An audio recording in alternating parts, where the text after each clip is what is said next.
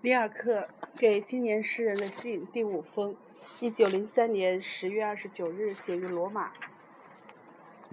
亲爱的、尊敬的先生，我在佛罗伦萨收到你八月二十九日的信，现在两个月了，我才写回信告诉你，请你原谅我的迟延。我在路上不喜欢写信，因为我写信除去必须的纸笔外，还要用一些幽静、静、寂寞和一个不太生疏的时刻。我们在六个星期前到了罗马，那时还是个空虚、炎热、时疫流行的罗马。这种环境又添上许多现实生活上安排的困难，更助长围绕我们的不安，简直没有终结，使我们尝尽了异乡漂泊的痛苦，更加以之，更加之以罗马。如果我们还不认识它，在我们到达的头几天，还真令人稚闷悲哀。由于它放射出来的死气沉沉、忧郁的博物馆的空气，由于它精华已尽而又勉强保持去的时代储蓄，从中滋养着一个可怜的现在。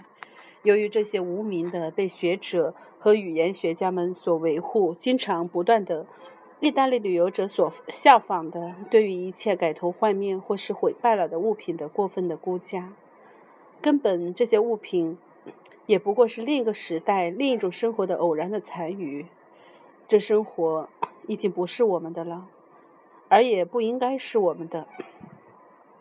在日日担心防范的几个星期后，虽还有些纷乱，却终于回到自己的世界。我们才说，这里并不比别的地方有更多的美。这些被世世代代所……探赏的对象多经过俗手的修补，没有意义，无所包含，没有精神，没有价值。但这里也自有许多美，因为无论什么地方都有它的美。永远生动的流水从古老的沟渠流入这座大城，他们在许多广场的白石盘上欢舞，散入宽阔的储水池中。昼间冷冷有声，夜晚的声音更为清澈。这里的夜色广大而星光灿烂，习习拂着清风，并且有许多名园，使人难忘的林荫路和石阶。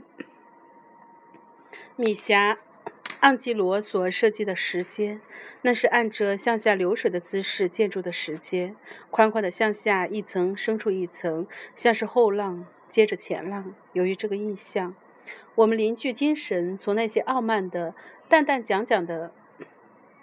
多数，那是多么的爱嚼舌啊，饶舌啊！